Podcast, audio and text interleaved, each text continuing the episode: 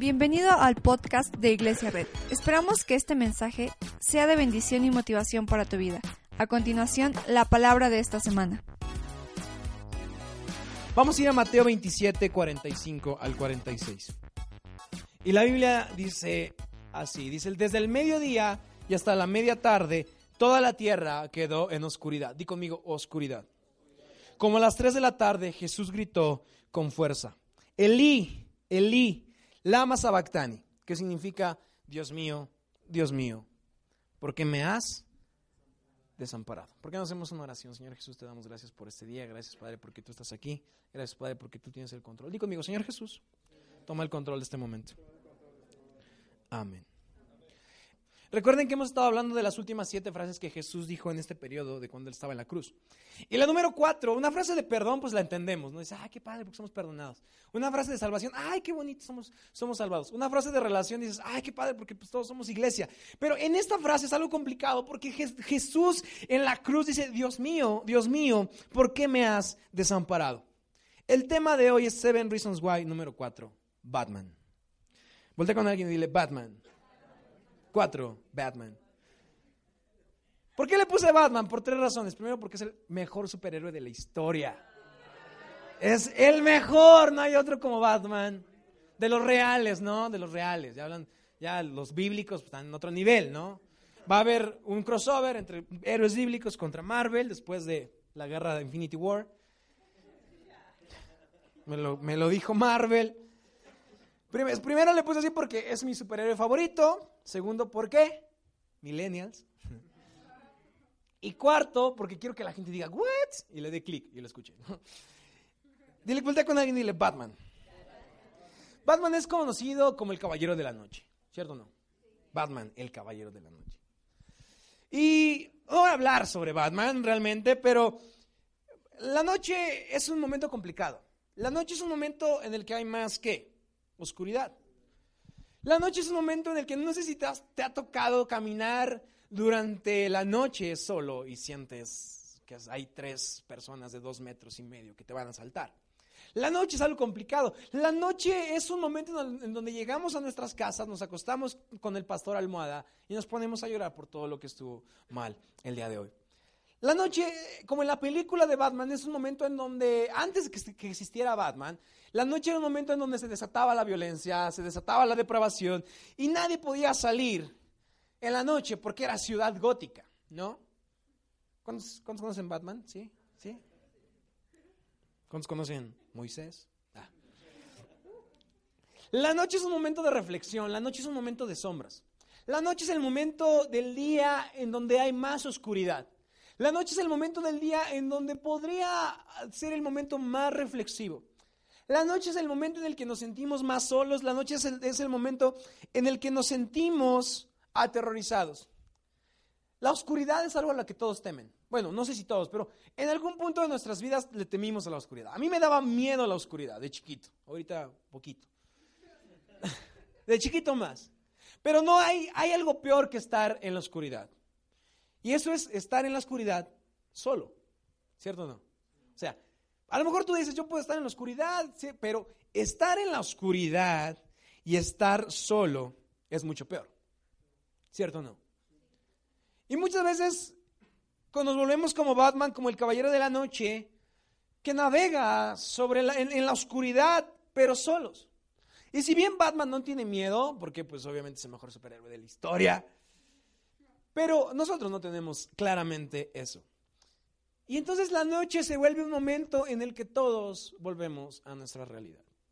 Dejamos de fingir, llegamos a nuestras casas y la noche se vuelve el momento más reflexivo de la vida.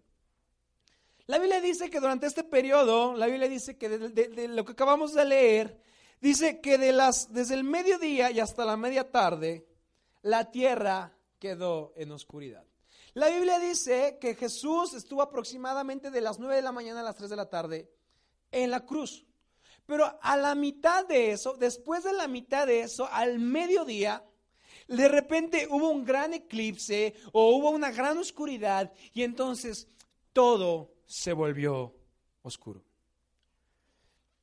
En ese momento Jesús había dicho que las tinieblas reinarían. Imagínate este momento, Jesús está colgado en la cruz, acaba de dar una frase de perdón, acaba de dar una frase de, salvación y acaba de dar una frase de, relación, pero en este momento hay una oscuridad tremenda que convierte esto a la ciudad gótica de ese tiempo. De repente la ciudad se volvió la noche más oscura de toda la historia. Desde este momento el cielo se empezó a oscurecer y se empezó a oscurecer porque el hijo se sentía, ¿cómo se sentía? Abandonado. Imagínate este momento. El creador del mundo, el salvador del mundo en este momento está experimentando un abandono de parte del Padre. Tan es el dolor del abandono que la tierra se comienza a oscurecer. Ah, qué miedo, ¿no?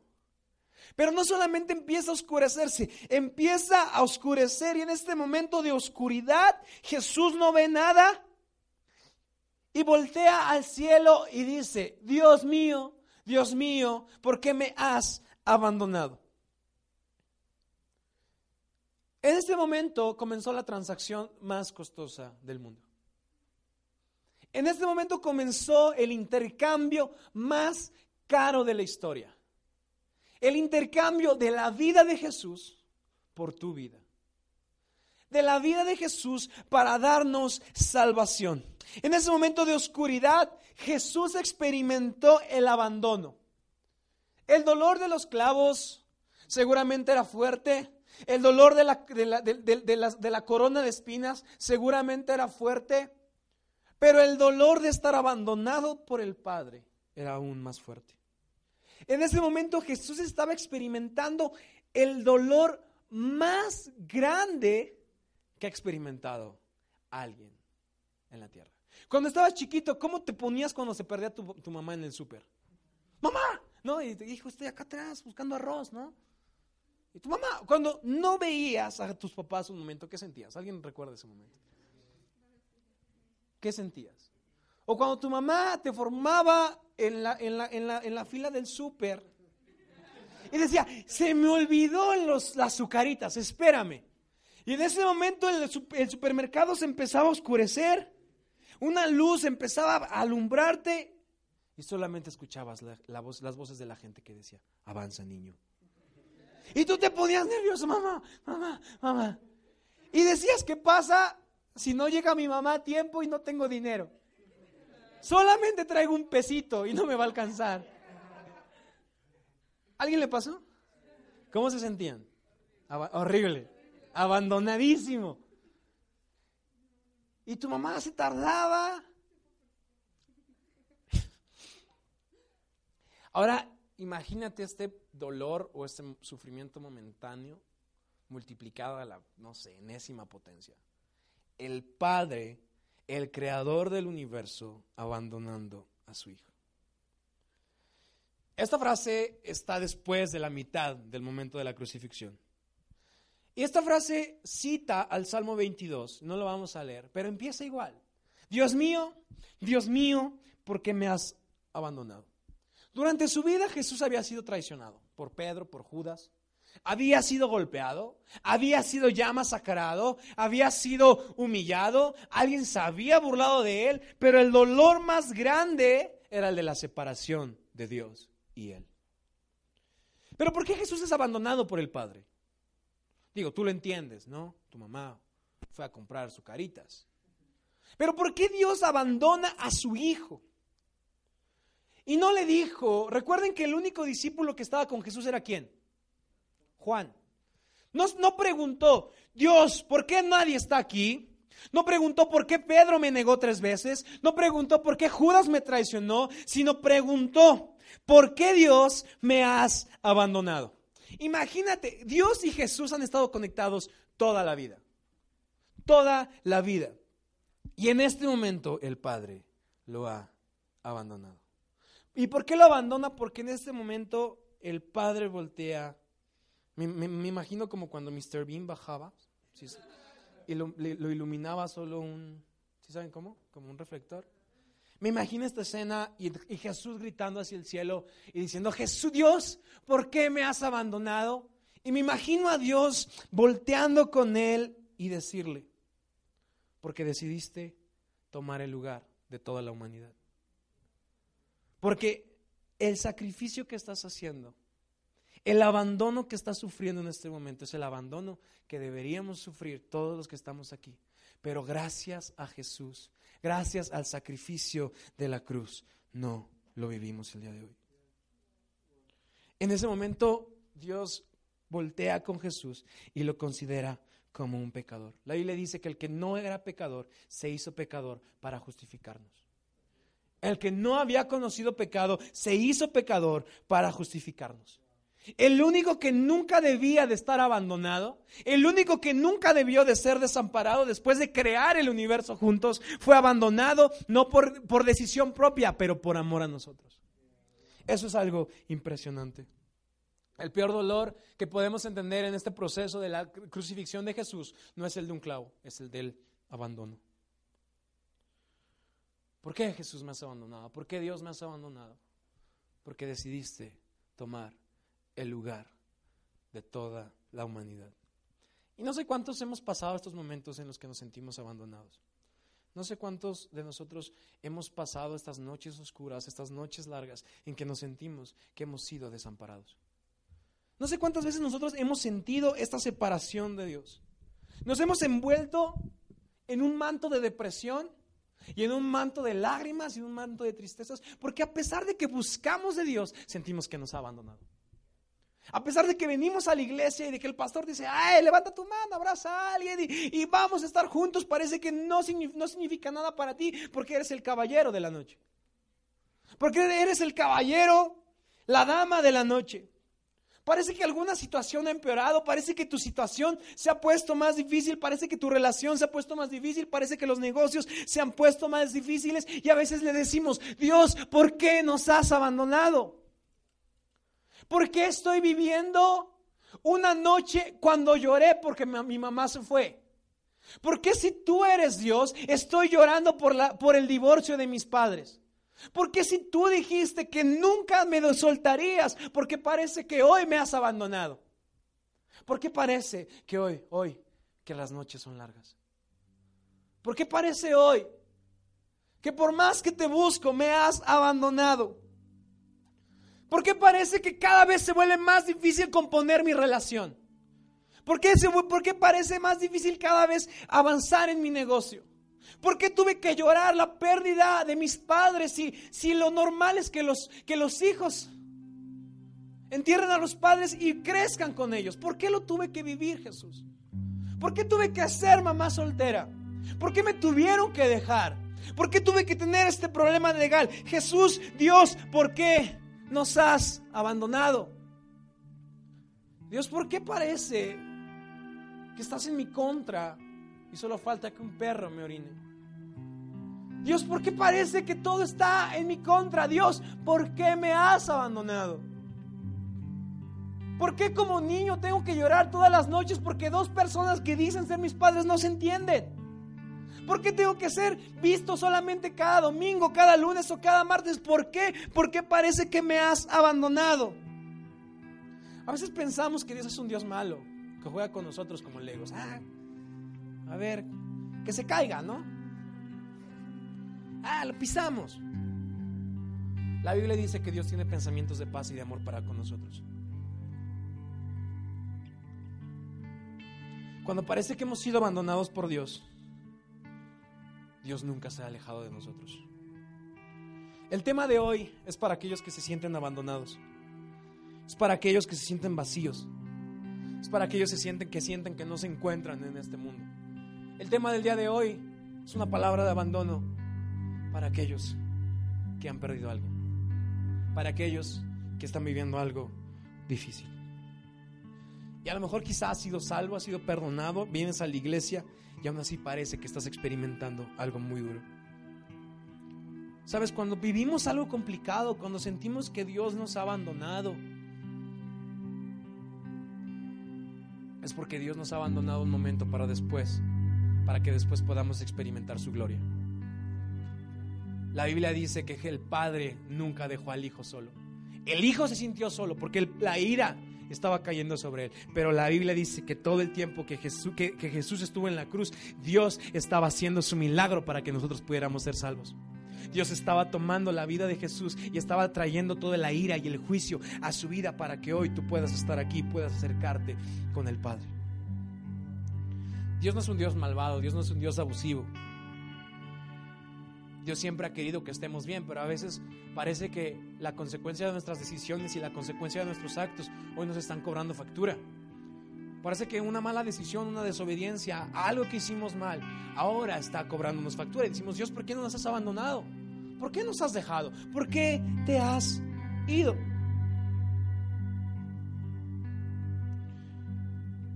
A lo mejor le preguntamos, ¿por qué Dios? Y a lo mejor si hablamos con Él podamos entender el por qué. Pero muchas veces no entenderemos por qué. Solamente estaremos delante de Él un día y le diremos, Dios, te manchaste. Te pasaste de mala onda. Jugaste modo legendario con mi vida. Te pasaste. Y Jesús volteará contigo y te dirá, ¿sabes por qué lo hice? Porque necesitaba que tu fe fuera más grande. Porque así como el aceite es extraído o el vino es extraído solo al presionar las uvas, así la unción y la gloria de Dios es extraída cuando el Señor y los momentos nos presionan. ¿Quieres ser más grande? Vas a enfrentar más presiones. Si te sobrepones a este tiempo de oscuridad, si lograrás, si logras salir de tu noche, no te alcanzarán los dedos para contar las bendiciones que Dios tiene para ti. Si logras sobreponerte el día de hoy, no te, no te alcanzará el tiempo para contarle a la gente todo lo que Dios hizo por ti. La Biblia dice que unos días antes Jesús fue al lugar del Getsemaní. Y no es casualidad que Dios estuviera ahí, que Jesús estuviera ahí. Incluso le dijo, Dios Padre, si es posible que esta copa pase de mí. Jesús quería pasar por el abandono del Padre. No. Dijo, Jesús, si es, si es tu voluntad que pase esta copa de mí. Pero dijo algo, pero si tu voluntad es estar sometido al mayor abandono del mundo por amor al futuro, lo haré. Tenemos dos opciones cuando vivimos en la noche. O confiamos en su voluntad, nos hacemos bolita y decimos, Dios, sácame de esto o nos quedamos flotando en un hoyo negro. En momentos de soledad, en momentos de ansiedad, en momentos de llanto, o confiamos a que el Dios nos presione para que nos muestre su gloria, o nos quedamos en un hoyo negro de depresión, de soledad y un hoyo negro en el que nunca más volveremos a sonreír. Jesús le dijo a Dios, no quiero pasar por esto, pero lo pasaré porque es temporal. La Biblia dice que su agonía era tan grande que su sudor se convertía en gotas de sangre. ¿El abandono es fácil? No. ¿Lo que estás pasando es chido? Seguramente no. Pero si te sobrepones, experimentarás una gloria de Dios más grande. Quizás hoy estás en un valle de sombra de muerte. Pero hoy Dios te dice algo, puedes pasarlo. Tú puedes. Solamente tienes que confiar. Y Dios te dice, no hijo, jamás te he abandonado. He estado contigo en cada lágrima que has derramado. He estado más cerca de ti que cualquier otra persona. Jamás te he abandonado, pero nunca has volteado a verme. Jamás te he dejado solo. lo que estás pasando no es porque te abandoné fue por una decisión que cometiste, pero cuando lloraste por la pérdida de mamá o por la pérdida de papá, yo era el primero que estaba contigo. Y jamás te abandoné. Cuando somos hijos de Dios, Él nunca nos abandona. Él nunca ha quitado su vista de nosotros, siempre ha estado ahí. Siempre ha estado ahí. Pero Jesús tuvo que pasar el abandono más grande del mundo por una razón. ¿Quieres saber cuál? ¿Alguien quiere saber cuál? Jesús tuvo que sobreponerse al mayor abandono del mundo para que ahora el abandono que sientes pueda ser derrotado. Jesús venció a la muerte, Jesús venció a la oscuridad, para que en tus momentos de más ansiedad, de más soledad y de más dolor puedas voltear a la cruz y digas, este dolor que estoy viviendo, tú ya lo llevaste a la cruz. Este dolor que estoy sintiendo ya lo llevaste a la cruz y no solamente lo dejaste en la cruz, sino al tercer día lo levantaste de entre los muertos, resucitaste y ahora puedo tener vida aún en medio de la oscuridad. Aún puedo tener vida aún en medio del dolor. Porque Jesús se sintió abandonado, pero nunca estuvo solo.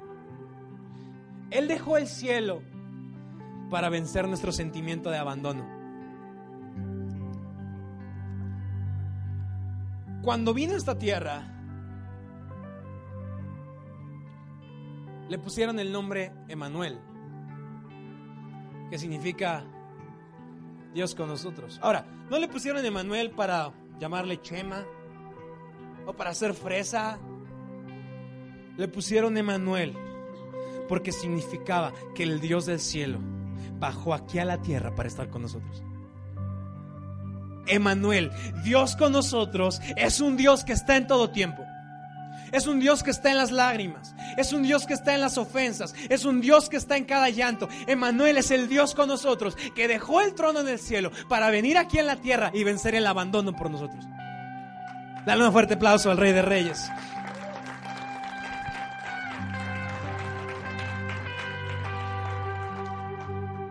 Déjame explicarte esto. La separación y el abandono son momentáneos. Pero la gloria es eterna. Lo que estás viviendo hoy, tus días complicados hoy, si lo pones a la luz de la eternidad, no significan nada. Un día malo que estás viviendo hoy no significa nada por toda una vida con Jesús. Y Jesús vino a eso. La separación y el abandono son momentáneos y nos sentimos así, pero Dios nunca nos ha, nos ha abandonado. Jesús fue abandonado unas horas, las horas más intensas de su vida, las horas más intensas de la persona que más solo se sintió, pero después regresó de la muerte, derrotó a la muerte y la Biblia dice que descendió al infierno, le quitó las llaves a los que estaban allá abajo y le dijo, mis hijos no se sentirán abandonados porque te acabo de derrotar. Mis hijos nunca se sentirán solos. Quizás será momentáneo, pero nunca es permanente. Nunca es permanente. Porque cuando voltean a mí, cuando pasan una frase de perdón, cuando pasan una frase de, de, salvación, cuando pasan por la etapa de la relación y se sienten abandonados, es solo momentáneo. Jesús conoció a la muerte de cara a cara para que nosotros solamente podamos experimentar su sombra. Y como sabemos, la sombra no hace daño. Hola. La sombra nunca hace daño. ¿Alguien ha sido golpeado por una sombra? No. Y si sí, revísense. Jesús conoció a la muerte en persona.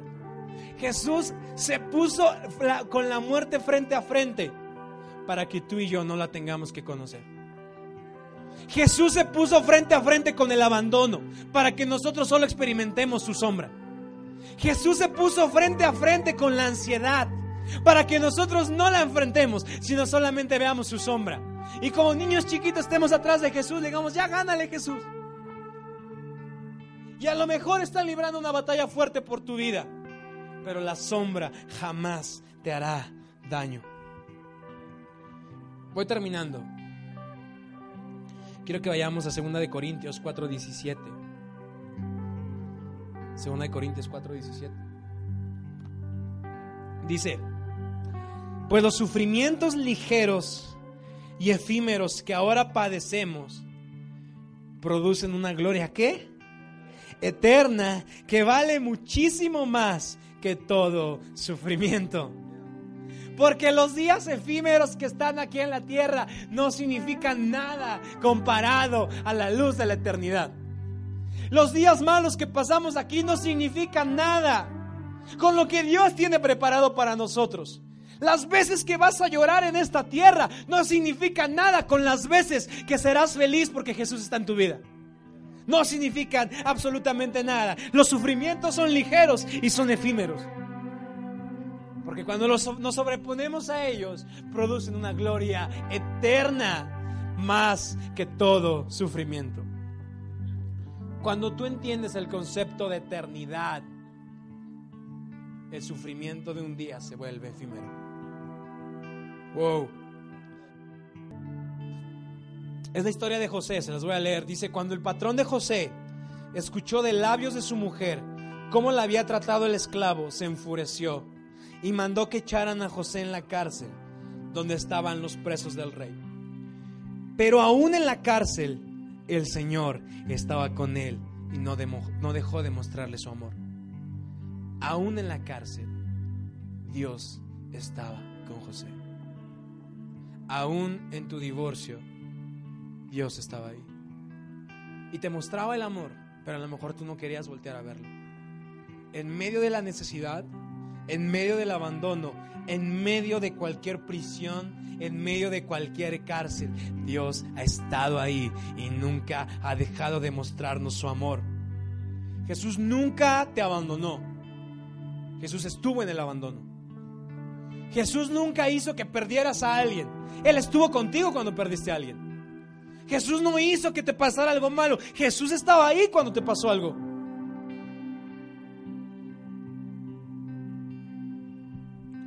Hay un, hay un versículo que me encanta. ¿Por qué no nos ponemos de pie? Terminamos.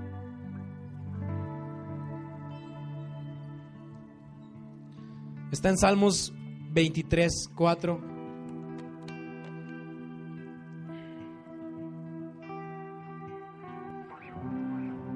Wow. Checa esto, dice, léelo conmigo. Aún si voy por valles tenebrosos, déjame preguntarte esto. No levantes tu mano. Pero ¿cuántos están viviendo valles tenebrosos hoy? Otra traducción dice valle de sombra de muerte. Otras dicen valle de oscuridad. ¿Cuántos están viviendo un valle de oscuridad el día de hoy? No levanten su mano.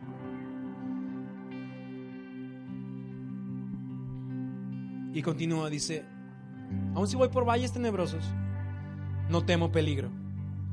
No temo peligro alguno, porque tú estás a mi lado.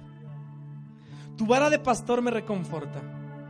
Dispones ante mí un banquete en presencia de mis enemigos. Has ungido con perfume mi cabeza. Has llenado mi copa a rebosar. Este versículo me encanta porque dice que cuando andamos en valles de sombras de muerte, no estamos solos, el Señor está con nosotros. Y no solamente está con nosotros, dice que al final del valle está preparando un banquete para nosotros. O sea, no solamente está con nosotros durante el valle, durante el abandono, durante las noches más oscuras, sino que al final de ellas está preparando un banquete en presencia de mis enemigos. alguien no le pasó que sentía miedo en la oscuridad y decían, mamá? ¿Y qué decía tu mamá? Aquí estoy, hijo. Y tú decías, ah, no te vayas alguien le pasó alguna vez que se fue la luz en su casa? Papá, ¿dónde estás? Aquí estoy, hijo, no tengas miedo. Y no es necesario que lo veamos, sino que escuchemos que su voz. Me imagino esta, esta, esta historia corriendo o avanzando en el valle de la oscuridad. Wow. Y Jesús al final preparando la fiesta, no para que la veas y digas jamás llegaré ahí, sino para que digas escucho tu voz y correré hacia ahí. Estoy escuchando tu voz y correré hacia ahí.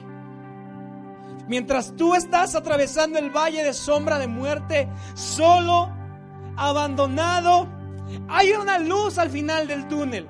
Y es una luz de fiesta y de celebración de Jesús. Es una voz que Jesús dice, hijo, sigue corriendo, vamos, no te desmayes, vamos, no te sientas abandonado, vamos, no entres en depresión, vamos, esa persona que perdiste estuvo mal, pero estoy contigo, eso que estás sufriendo, estoy contigo, no dejes de correr hacia mi voz.